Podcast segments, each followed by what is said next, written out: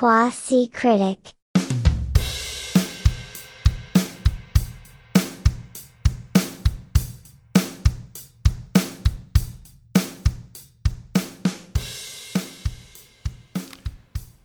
Bueno, bienvenidos a un nuevo Cotufitas de Quasi Critic. Aquí en el podcast normalmente tenemos un review cada episodio sobre una película o una serie, pero en los Cotufitas eh, hacemos un poco lo que se nos cante. Y en este, hoy domingo, hoy sábado, estoy un poco perdido porque es eh, feriado, Santa, venimos de y- feriado de. Semana Santa. Hoy es sábado 8 de Abril. abril, gracias. Eh, Ok. estoy perdido, aparte. Producción, necesitamos más café. Sí, estoy, tomando mate, igual estoy súper dormido. Este, aparte estamos volviendo de un, de, un, de un descanso. Estamos grabando por primera vez después de mucho tiempo sin Sí. grabar, así que perdimos un poco la práctica. mucho esto, ¿sabes? Como que me- Quasi Critic se ha vuelto mi terapia. Claro, y, y yo este, también lo extrañaba y perdí un poco el hábito, me siento un poco de- descolocado, siento que no sé... eh, El micrófono y yo teníamos una relación muy íntima y ahora lo perdí. Eh, eh, estoy encont- reencontrándome con mi viejo amigo el micrófono. Muy Qué bien. cringe. Lo quiero, que quiero volverlo más cringe lo que digo. Este, estoy ahí Me acordar de... Hay un podcast que yo escucho de mm, una chica que me cae muy bien, venezolana, que se llama Eglentina Sin. Claro. Y ella tiene un podcast eh, que se llama The Sin, donde conversa con gente interesante o simplemente habla ella y reflexiona sobre cosas cuando no tiene invitados. Y ella siempre dice, tipo, estoy enloquecida con este micrófono. Como Ah, porque... mi nuevo juguete. Lo llevo como un, hacia un lado medio sexual y me da mucha risa. mm, No te- aparte Glantina es, es bellísima. Es hermosa, ¿De la amamos. ¿No te parece que Glantina salió de la nada? O sea, yo me acuerdo yo de carajito No. en MTV de repente había una caraja que era Glantina, era venezolana y era bella. Yo no sabía más nada. Bueno, pero porque yo no sé por qué, porque no, no sé, no sé, no se ve en mi look diario, pero a mí me gusta la moda. me gusta seguir como las pasarelas, sobre todo de alta costura. Ella es modelo, claro. Y ella, claro, porque ella es sobrina de una diseñadora venezolana, este, súper importante. No, Sin se llama también, Ah. apellido Sin. Se me olvidó Eh. el nombre ahora de ella. Em, bueno, ya me va a venir a la Glantina Singh nació en Caracas eh, en el año 1981. Cotufita sigue al carajo. te queremos, Actriz. Glentina, te vamos a, robar. El, el, cotufitas ahora es de Glantina. Un saludo. Eh, es actriz, modelo, personalidad de televisión. Estoy leyendo la página de Wikipedia. Y es agente de paz. ¿Quién te, te denomina Es que agente de ella paz? tiene una fundación que también me cae muy bien por eso, este, que se llama. Goleadoras. ¿Cómo se llama? Goleadoras. Ah, sí, he escuchado. Sí, sí, sí. Este, es una grosa, Valentina, me cae bien. Es como de esas venezolanas que, me caen súper bien. Buena onda, sí. Sí, sí, sí. Eh, Además es, es como graciosa, descontracturada. eh, sí, yo la empecé, o sea, era conductora en MTV, yo la conocí fue de ahí. Claro, todos la conocimos. En el TV se hizo como súper famosa ella, porque además fue, creo, no sé si lo que estoy diciendo es medio cualquiera, pero yo recuerdo solo dos, dos latinas en MTV. A ella y a una mexicana súper copada también que se llamaba Ruth. Me suena. Recuerdo, había un carajo De que se resto llamaba eran Gabo. todos hombres, claro, por eso, pero ellas fueron como pioneras en, el, Sí. en la cosa de ser VJs. Era cool, la Glantina era cool. Sí, re. Eh, me da risa porque la página Wikipedia dice, este, t- tipo... Margarita Sin se llama su Margarita tía, Singh. ¿puede ser? No, no, no, no me, no me ¿La sale aquí. diseñadora? Margarita... Margarita Singh, a ver. Yo creo que sí, ¿eh? Sí, Margarita una Singh. diseñadora bast- con bastante renombre. Sí, sí. Em, pero no, la página tipo te tira la información, información personal. Glantina del Carmen Singh Pupio. Ah, del Carmen, mira. Inesperado. Entonces, nacionalidad, bueno, y una parte que dice características físicas, ojos, café. bueno, Eso es todo. ok. Gracias, Wikipedia. Em, ¿Cómo llegamos a Glantina? Porque hablaste de tu relación con el micrófono y ella siempre lanza el chiste de que está enloquecida con el micrófono, que para ella es como un, un dildo. Un dildo, que para mí em, puede ser tam- que también. Em, queríamos en realidad hablar, usar este cotufitas para hablar de, estamos en, en vísperas casi, del tercer episodio de la cuarta y última temporada de Succession mañana y todo el mundo habla de Succession, incluso nos pidieron episodios de Sí. Succession, ya no recuerdo quién. No, no va a ser un episodio como tal, pero podemos hablar de, em, de dónde, nos, dó- dónde estamos eh, sentimentalmente y eh, eh, en cuanto a nuestras especulaciones de la serie. ¿no? Perfecto. para los que no tienen mucho contexto sobre la serie, es una original de HBO. Este, y bueno, se maneja bajo la, la modalidad que suele manejar HBO con sus, con sus series, esta cosa de liberar cada episodio los domingos.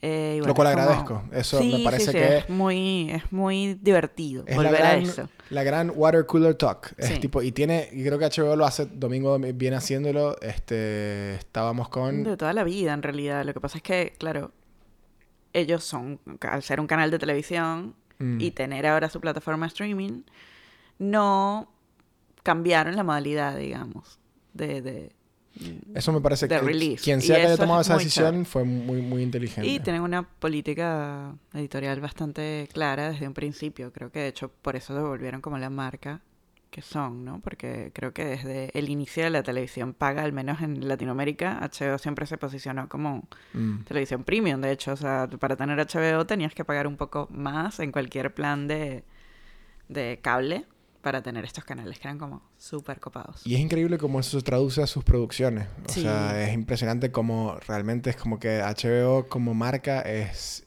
impecable en el sentido de que si nada más hablamos de este año y nos olvidamos de House of the Dragon, que fue no hace mucho, y también fue tipo eh, contra todo pronóstico y contra el mal sabor de boca que dejó Game of Thrones a todo el mundo, y me incluyo, House of the Dragon fue un boom, fue un hit, pero este año tipo vienen de los domingos White Lotus, se acabó White Lotus, Sí, siempre Eh, lo Last hacen. Además, hacen eso con varias, varias series en paralelo con distintos géneros.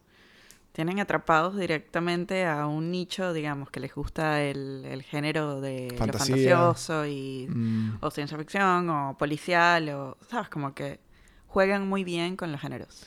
Y hay muy pocos, también yo creo que HBO tiene algo que, em, que no sé cómo lo hacen, pero, y esto quizá lo leí en algún lado, em, son muy celosos y cuidadosos con el manejo de su catálogo y con cómo manejan las series al momento de cancelarlas. O sea, a pesar de que una serie de HBO tenga una o dos temporadas nada más y la cancelen, creo que el- a nivel PR manejan la cancelación de la serie desde un punto este, en el que la serie todavía la ves como parte de un catálogo fuerte y premium. Sí, Sé la tienen habido- muy clara. De hecho, creo que The Leftovers, que ayer estábamos hablando de Leftovers, fue una serie que tuvo muy vivió por corto tiempo, pero igual es como que tiene Dejó su marca, sí. Claro, y no es como otros otras este otros networks, otros otras produ- productoras que la serie la cancelan y es como que "Ah, esta serie fue un fraca- fracaso, porque de HBO se siente más como sigue siendo premium, no sé cómo lo hacen, pero es como que sigue siendo parte de un catálogo fuerte. Eh, sí, totalmente. hay una serie, de hecho, creo que Louis C.K. creo que tenía una serie antes de, de su show Louis de FX, que creo que era de HBO. Y esa serie está ahí todavía dando vueltas. Tipo, está, y, y es como parte de... Yo recuerdo cuando HBO Max empezó y estaba la serie ahí y la manera en la que la marketinea, me parece, eh, o, o la manera en la que se concibe esa producción, te da como un falso espejismo de que a pesar de que la serie no fue tan exitosa, es contenido premium o es contenido HBO. Claro. O sea, es tan arrecha la marca que es como que... Sí, sí, saben, saben posicionarse. Exacto, exacto. Em, Pero bueno, para volver a Succession, este es una serie que, que estamos viendo al tiempo, Carlos y yo. Estamos tratando de seguirla. estamos al día. Estamos al día. Este, es una serie además que yo descubrí estando en pandemia. Y me vi, no sé, todas las temporadas anteriores, así como de corrido. Yo también, eh, me pasó igual. y me pandemia. encantó, o sea, me atrapó, me enganchó desde el primer momento. Eh, y bueno, estoy como disfrutando ver la última temporada en modalidad no pandemia y tipo domingo tras domingo. Y agarró por sorpresa, creo que a mucha gente, incluida a, Sarah Snook, la, la actriz que hace de Shiv. Por ahí leí que, que ella también se enteró como de la nada que la cuarta temporada era la última. Como que, ¿qué? Eh, y para mucha gente le pasó así. Creo que justo antes de salir el primer episodio de la cuarta temporada, mucha gente se enteró que iba a ser la última temporada. Con lo cual, ver el episodio semana a semana está siendo una experiencia eh, agridulce. Porque creo que todo el mundo va a extrañar. O sea, es- Sí. es, impecable la serie. Coincido, pero también me gusta que sea la última porque siento que si bien es una serie que está guionada maravillosamente y como que tiene unos, unos plot twists bastante interesantes, siento que está bien que se acabe acá. Porque siento que estirarla más es matarla. Es matar la genialidad que vienen haciendo. Porque siento que ya el conflicto está bien que se acerque a su final. A mí me encantaría ver cómo Contamos un poquito de qué va el, el conflicto principal para los que no han visto nada. Sí, sí, sí, sí. Se trata de un, un magnate este, que tiene como distintos monopolios, si se quiere, dentro de Estados Unidos, dentro de los cuales como que su negocio principal, si bien se diversifica entre distintos rubros, es los medios. Y bueno, este magnate está por retirarse, ¿no? Por jubilarse y tiene cuatro hijos. Todo esto inspirado en, en, en Rupert Murdoch, Sí, que es, es un, es como el paralelo en la vida real. Este señor es también dueño de con, claro, conglomerado de medios. Ciudadano Kane actual. Claro, eh, y también dueño de... mm, eh, él, él era o fue o en algún momento de, Fox. O sea, Rupert es, es muy lo mismo. O sea, es muy eh, en el mundo de Succession. eh, Waystar Royco es un conglomerado que tiene, entre las cosas que tiene bajo su paraguas, tiene parques de diversiones, tiene canales de, de noticias, Cruceros. cruceros y el equivalente a Fox News, me parece, porque creo que te dan a entender que es un medio conservador, es ATN, que es el paralelo con el Fox News de la vida real, me parece. Y bueno, ahora en la temporada actual en la que estamos, creo que los chicos quieren comprar la- a la competencia, que es GCN, que creo que es como un paralelo de, de CNN. entonces- Sí, a ver, eh, este hombre tiene cuatro hijos que son bastante ambiciosos y bastante complejos a nivel personaje. Y bueno, va teniendo todo el conflicto, va teniendo como una, una evolución bastante interesante, con muchas sorpresas en cada temporada.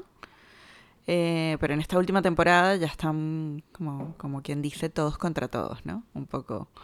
Sí, a mí me encantaría ver cómo se desenvuelven las cosas en, la, en, el, en el writer's room de, de Succession, porque tienen muy claro, eh, o sea, se vienen tem- temporada tras temporada, cada final ha, ha tenido un plot twist, eh, o no un plot twist, porque, pero un evento dramático, radical, que te eh, pone de, de cabeza todo, o pone Sí. de cabeza a varios personajes.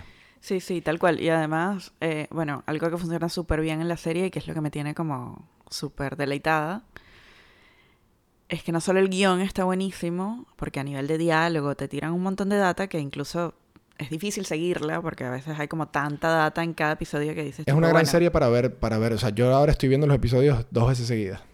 Claro. O sea, lo, lo veo y después lo vuelvo a Lo ver veo el domingo y después lo veo el lunes mientras almuerzo. por porque ejemplo. agarras cosas que no habías agarrado Sí, y lo tiene muchos sí. Pero si a eso le sumas, a esa, a esa magia de guion, eh, la dinámica actoral que tienen entre todos con la puesta de cámara es totalmente vertiginoso y te atrapa y te sientes ahí en el rush de adrenalina con ellos. Porque es una serie como muy movida. O sea, todos los capítulos no hay tiempos muertos directamente. No, Siempre todo es un clímax constante. algo, sí, sí, es un clímax siempre. Te mantiene ahí como... Y esta es la, la, shaky camera, que es como modo documental, ¿no? Se llamaría, ¿no? Ni siquiera, es re televisivo. Es re televisivo. Esa no cámara que se nada mueve, que es que cuidado, es- justamente. claro. Es como. A ver, esto. Un poco cámara en mano, este. Por Eso, momentos, cámara. cuando tiene que serlo, cuando no, no, cuando, cuando no, cuando no lo amerita la toma, es re clásico. Mm. Este, pero no va mucho por ahí la puesta de cámara, va más como para acompañar la acción actoral de lo que está pasando dentro del plano. Y también por eso te atrapa tanto, porque te sientes como un personaje más ahí en esa sala donde están pasando Muy cosas, íntimo, donde se están decidiendo cosas, donde se están enfrentando personajes. Está- todo- todos los personajes son muy hostiles entre sí. Eh, no sé si te pasa, pero a mí me parece que es como muy difícil empatizar con, con alguno, porque son todos bastante oscuros. Y es como que a ver, por ejemplo, a mí me, me pasó que la primera vez que logré empatizar con uno de ellos fue en el, en el episodio pasado, en el episodio 2. Este, una situación que hay entre eh, Chief, eh, una de las hijas de, de este hombre, y su marido. Pero es la primera vez que una escena me conmueve y digo tipo, uh, pobre, es que ¿Qué dura escena este fue? momento. Bueno, porque no quiero spoilear demasiado, pero están como teniendo una decisión importante de pareja. Este, y tienen un diálogo re denso, están en su habitación. Ah, sí, pero ese fue el primero de la temporada 4. Fue el primero, fue el primero. Sí. sí, que fue una escena muy tierna aparte. O sea, fue un momento... Claro, Que no, no es algo a lo que te viene usual, acostumbrando no la serie, porque todos los personajes son recontra oscuros, recontra ambiciosos, medio sin escrúpulos, eh, ya, claro. eh, o sea, lleva, la moral de todos se va, se va Sí, ahí nadie tiene realmente degradando cada vez más, entonces Es súper interesante la, cómo mantienen igual ese tono en episodios que a veces son largos y, y- y no baja, eso no decae. Yo igual siento que hay, no sé si soy yo de, de iluso, pero siento que hay detrás de toda la mierda y toda la basura que son los hijos de, de, de Logan Roy, este, siento que hay algo ahí de, de, corazón y de buen sentimiento. En, en Kendall, que Kendall sí siento que en el fondo es como una persona idealista que cree que tiene el potencial de ganarse Pero el respeto de su papá y bueno, sí, sí, sí. Pero O ya sea- la serie, fíjate que la serie hizo las paces con eso. Es como Es que... que directamente no importa, el mundo es de ellos, entonces es como que todo Claro. se les perdona. Y eh, eso es muy interesante también porque son personajes también que están como súper rotos porque su padre es un asco de ser humano. Claro, pero es partiendo de esa base. O sea, partiendo Sí. de la base de que son todos unos, este, más que privilegiados no es la palabra, sí, son dueños del mundo y, y creo que hacen y deshacen con la vida de quien sea, hasta el punto que Kendall es un asesino en efecto, eh, por su borrachera y exceso con las drogas. Termina matando a alguien completamente inocente y sigue con su vida. La pasó bastante mal, porque creo que todavía la está pasando mal, pero exacto, ya ni tanto. Pero partiendo de esa base, en que en ese sentido son todos unos, una basura, sí siento que hay una capa de, em, de, de Kendall siendo una persona idealista, lo, lo que decía, que simplemente quiere ganarse la aprobación y el respeto de su padre y hacerse ver como que es alguien que tiene el potencial de eh, ser una mente buena para los negocios y al mismo tiempo conseguir armonía en su familia. O sea, yo siento que él comunica eso con su... A mí me parece el más maquiavélico de los cuatro. Kendall. Sí, ¿Por es súper violento incluso verbalmente a veces cuando... Cuando no van las cosas como le gustan, sí. consigue lo que quiere. Sí. Hay una escena este, en la temporada 3, creo que es el capítulo final de hecho, que tiene un diálogo con Chief y es tan violento, Sí. tan misógeno, tan, Sí, tan sí. brutal todo lo que le dice. Es, es muy manipulador. Es como Sí, es maquiavélico es- incluso con sus hijos. Es, es- un personaje súper interesante y el actor No, está pero él- sobrado. Todos están sobrados, la verdad. No, pero este... que, Lo hacen em, increíble. Jeremy Strong, que es el que hace de Kendall, es impresionante lo que hace. De hecho, no sé si es por esto, pero se le suele ver muy poco en las... Cuando el cast de Succession hace entrevistas, él casi nunca está. Y creo que hay un chiste entre ellos, que, que eh, Brian Cox, que es el que hace de, Logan Roy, y incluso eh, Sarah Snook, que es la que hace de Shiv, todos comentan como que eh, eh, Jeremy Strong es un actor, actor de método. O sea, Kendall lo hace a través de method acting. Entonces, quién sabe qué hace o en qué procesos locos se mete, pero imagino que no va a las rondas de entrevistas porque está metido en el personaje, pero Claro. Es el carajo que más el method acting lo... lo, lo- Bueno, y de hecho es uno de los pocos actores que esto es re difícil en televisión porque en televisión, eh, bueno, sí, igual cualquier producción es súper cara, ¿no? Sea televisión o cine, pero en televisión los minutos son ridículamente caros. Y también por eso pasa un poco lo que comentábamos al principio del episodio, que hay series que en un principio parecen proyectar que van a tener mucho éxito y si los números no dicen, Mm. no lo avalan, el show muere y muere y ya está, y se sigue otra cosa. La cantidad de contenido que se genera en televisión es como... Tiene otro ritmo, tiene otro- otros procesos y, y los silencios en televisión son muy costosos. Entonces por eso no, no hay tiempos muertos generalmente en la televisión. Es muy difícil. Y los pocos momentos de silencio que tiene esta serie, casi todos los conduce él, a nivel actoral. Son silencios que cuentan, además. Son silencios que son rupturas, son silencios que son crisis violentísimas y te llevan a un clima de... de- Con la música de fondo que es... que la música es maravillosa también, súper pegajosa, tipo, No puedo parar de silbarla. Sin, sin el, sin el score que tiene. Funciona todo muy bien en esta serie, la verdad.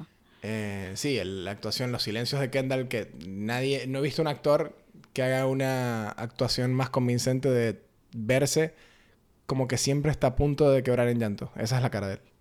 O sea, se ve constantemente, como por eso es que yo empatizo tanto. A veces que se me olvida que es un asesino. Porque se ve como alguien... convence. Sí, se ve como alguien que está en permanente sufrimiento y tristeza. Eh, Pero todos, en realidad. lo que pasa es que Kendall es el que menos lo esconde. O sea, es como que... eh, Bueno, no sé, el Roman y- político, el, el hermano mayor, que nunca recuerdo cómo se llama. Siempre Connor. también, tipo, Connor. en una depresión constante. Hay un Eh, eh, episodio- Están todos muy rotos y, y está muy bien contada esa, Sí. esa, esa toxicidad. No recuerdo en qué episodio hace poquito estábamos hablando de, de Leonard Cohen. Eh, pero... Yo tampoco porque hace mucho que no grabamos. Qué Pero- bueno que volvimos. En el episodio 2, en la última temporada, eh, eh, Connor está el hermano mayor, este, está cantando una canción de Leonard Cohen en karaoke y me- la, la Claro, en su cumpleaños. En Este- el cumpleaños del padre, ¿no? En su cumpleaños. No sé, canta en varios momentos y can- cuando canta es todo un momento en la serie. Era la fiesta de, creo que venían de la fiesta, habían faltado a la fiesta del papá. Eh, porque era, había sido ok. el día anterior, o esa, que esa escena, por cierto, ese episodio, el episodio que, que le dice, que el papá les dice la famosa, eh, I love you, but you are not serious people. Eso me, me parece de los mejores momentos de la serie. Sí, esa escena es increíble, toda esa escena. Porque Pero es que por eso te digo, o sea, como que si, si bien hay algunos que tienen quizás como mayor, no ímpetu. sé, posibilidades quizás de, de lucir su capacidad actoral por, por el personaje y por la trama, siento que todos son tan buenos actores que se, se, se dan pie uno a otro. Porque pues tener un actor increíble y tener un pelele que no le dé, Mm. viste, cuerpo a la escena y el otro no, no va a poder brillar solo. Acá es como que todos saben cómo mantener la escena. Están además muy bien dirigidos, muy bien acompañados por todos los aspectos técnicos, entonces es re poderosa la serie Él en es ese una sentido. bestia, este Ryan Cox. Son Él- todos él es- increíbles, o sea, de verdad que no hay ninguno que, que baje. Incluso no solo la familia, sino los otros personajes que son parte de la empresa, que también son cercanos como a la junta directiva Sí. y también, o sea, que tienen una mucho- dinámica actoral muchas veces que- el comic relief, pero siempre Sí. están es- el timing y son súper... ¿Sabes qué? Hay, hay un paralelo un poco con una, otra serie que es así, que hay un clímax y está tipo te sientes en el cuarto con ellos y está pasando algo y siempre hay una decisión, pero por el otro lado es tipo re cómica y re eh, VIP con Julia Louis Dreyfus. Ah, mira, nunca la vi. Ujú. Tú ves un episodio de VIP y es algo así, pero es para caerte de risa todo el tiempo. Ella es la vicepresidente y siempre la están, tipo la cámara también es eh, handheld, es tipo cámara en mano, como dijiste, eh, y es ese estilo. Lo cual me parece que aquí Succession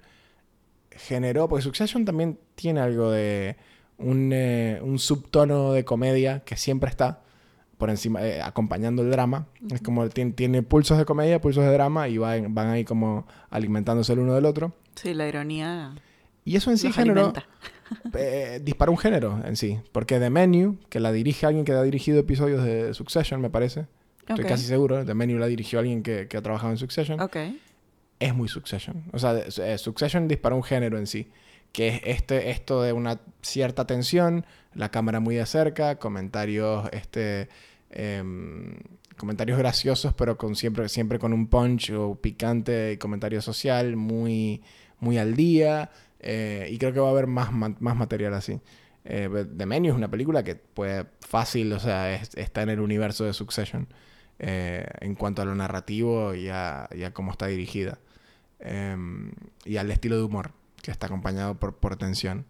Eh, y bueno, eh, Adam McKay, que es productor ejecutivo ahí en, en Succession, junto con Will Ferrell, también tiene como una mano metida en cuanto a, me parece, en cuanto al humor. Este, que él es el, el que creo que dirigió, sí. La última con Leonardo DiCaprio, que fue muy polémica, mucha gente no le gustó. Este, Don't Look Up. Don't look up. Em, ¿Cómo se llama la que Christian Bale hace de, de Dick Cheney? Esa también la hizo él. Ese, también es esa línea de humor. Em, ganó el Oscar Christian Bale por esto, creo. ¿La viste esa? La, la que Christian Bale hace del, Me parece que no. del vicepresidente de, de la época no, de. George Bush.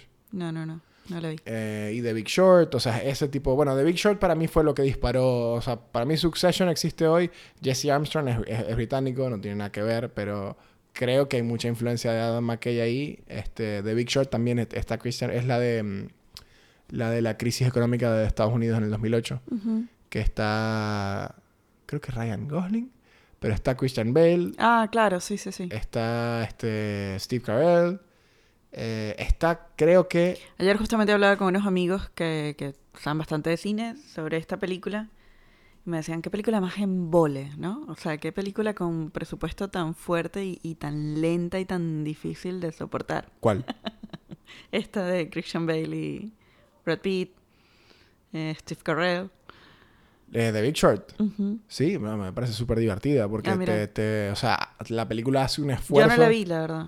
No, vela, porque la película hace un esfuerzo por em, explicarte de una forma divertida lo complicado Lo que que fue pasó la, que- en la crisis, claro. Sí, la debacle económica. En The Big Short, de hecho, eh, creo que es la primera vez que yo, por lo menos, vi a, a Jeremy Strong, a Kendall, Kendall sale en esa película. Un personaje súper secundario, terciario, pero él sale en, en esa peli. Em, antes de terminar de hablar de Succession, quiero que hagamos dos cosas. Una, eh, a menos que tengas algo más.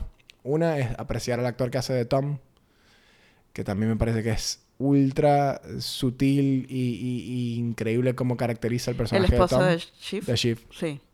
Eh, porque es una de las actuaciones más tenues. le- le- o sea, por momentos te pareciera que no es tan notorio lo, buen- lo bien el que típico actúa. chupamedias y lo hace buenísimo, ¿no? Es como súper aprovechado, es el más sanguijuela de todos, pero... Y al mismo tiempo tiene como una sutileza y una sensibilidad que eh, al momento de caracterizar a ese personaje de serpiente y de y de que de hecho de hay psicópata, incluso la relación que tiene con, con Greg. con Greg que lo sigue Es- lo- Genial esa dinámica.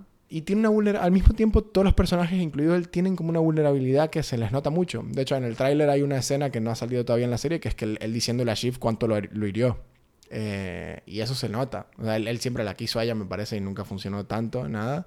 Pero eh, eh, Tom deja, el actor que hace de Tom también deja ver mucho ver eso. Lo que pasa es que la forma en la que actúa es más sutil. Eh, entonces eh, hace mucho contraste con lo fuerte que es la actuación tanto de, de Kendall como de Logan que son actuaciones que son muy buenas como Bueno, lo que pasa es que también Roman son también. distintas relaciones de poder, ¿no? Este, y eso está muy bien expresado en la serie, porque bueno, por todo el, el organigrama, digamos, dentro de esa organi- de- dentro de esa empresa, hay algunos que tienen más poder que otros y hay algunos que son más sumisos y chupamedias Claro. que otros, entonces también eso, eso también está muy bien contado en cuanto a diálogo y en cuanto a nivel actoral. Bueno, es tanto así, por eso decía que yo quería estar en el, en el writer's room de Succession a ver cómo, cómo esos carajos decían, bueno, en esta temporada lo que va a pasar es que... Cómo, Debe cómo ser hace- agotador, porque deben ser un montón de guionistas y debe ser súper agotador. para ver cómo hacen el, el tratamiento, el treatment. Además, de- siempre, siempre, bueno, no sé, dicen que escribir para tele en general es muy agotador, Claro. porque está, es- todo está editado por muchos. Y tiene que haber Y un balance. distintas capas, distintos niveles, y hasta dónde vamos a contar, y qué se va a contar, y en qué tono se va a contar, y bueno, debe ser bastante complejo. Y encontrar el balance entre lo, que, lo, el, el- lo autocontenido que tiene que ser el episodio como un episodio de tele y al mismo tiempo seguir el hilo narrativo de la temporada y de dónde está cada personaje debe ser re complejo. Eso también lo deben hacer distintos, distintos escritores, ¿no? Porque hay, ahí tiene que haber un balance. también. equipo, no son solo escritores, además también hay gente que evalúa toda la parte de puesta en escena, es como, funciona de otra manera, es otro esquema, Comparado con películas. claro. Em, ¿Qué te iba a decir? Ah, bueno, esto me lleva a lo que quería hablar, que era el corazón, si se quiere, de la primera temporada a nivel narrativo. Era, era que el personaje de Kendall, también de la segunda temporada.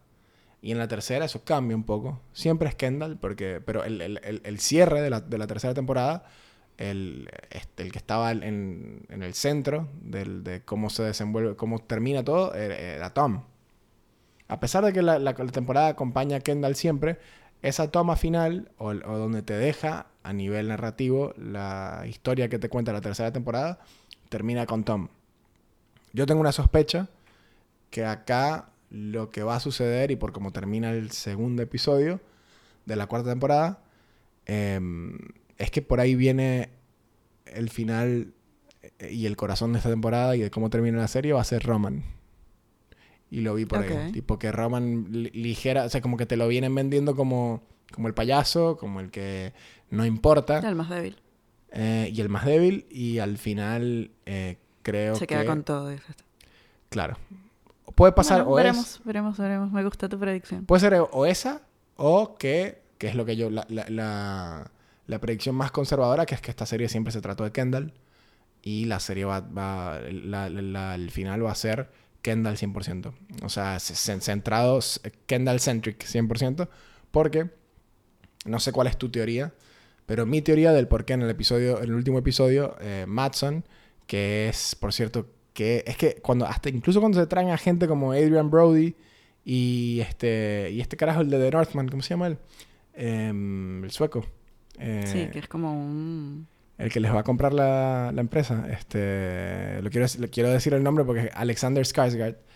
Que el carajo es- también hizo de Tarzán, ha hecho un montón de pelis, pero aquí es como que se hace el personaje de un empresario sin escrúpulos también tan, tan increíblemente bien. Cuando le dice a Kendall, si me siguen jodiendo, no voy a comprar nada.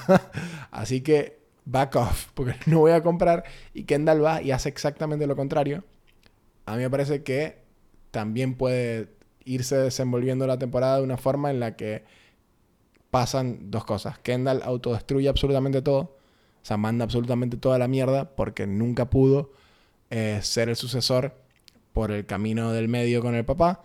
De tipo, yo soy el sucesor de todo Waystar Royco, no solo de ATN, que es lo que quiere hacer eh, Logan.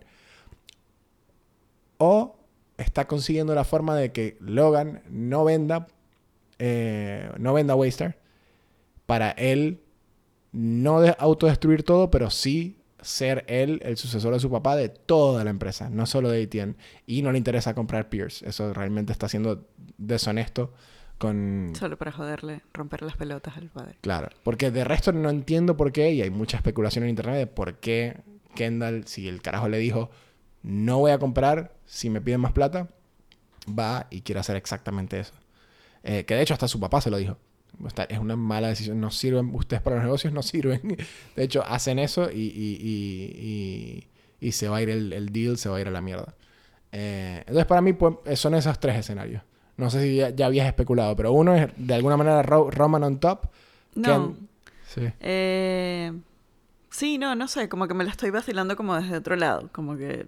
No estás tan, tan tratando de. No, porque es un poco lo que te decía, me, me atrapa como más el rollo de, de ambiciones de poder, pero me gusta más como todo el tema político, justamente como de, Mm. ¿sabes? También como de cómo influye esta familia en otros ámbitos sociales y no sé, como que...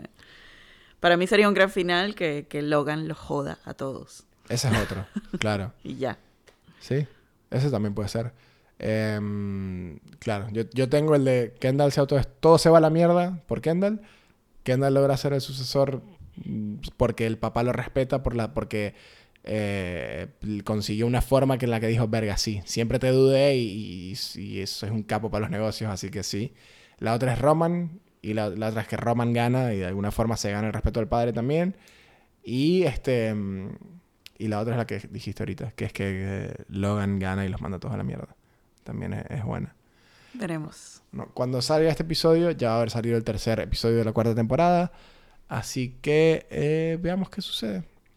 Y yo no tengo más comentarios sobre, sobre Succession. Yo tampoco. Es muy recomendable si les gusta este tipo de género. Es un buen momento para ponerse al día también, porque Una pueden- buena serie para maratonear. para maratonear si- y si no ahora has pueden, y para formar parte de la conversación ahora que están saliendo el resto de los episodios semana a semana, que le- le- alguien que empiece ahorita puede ponerse al día y ver y, y- y subirse en el tren y disfrutar la conversación semana a semana para lo que queda de temporada.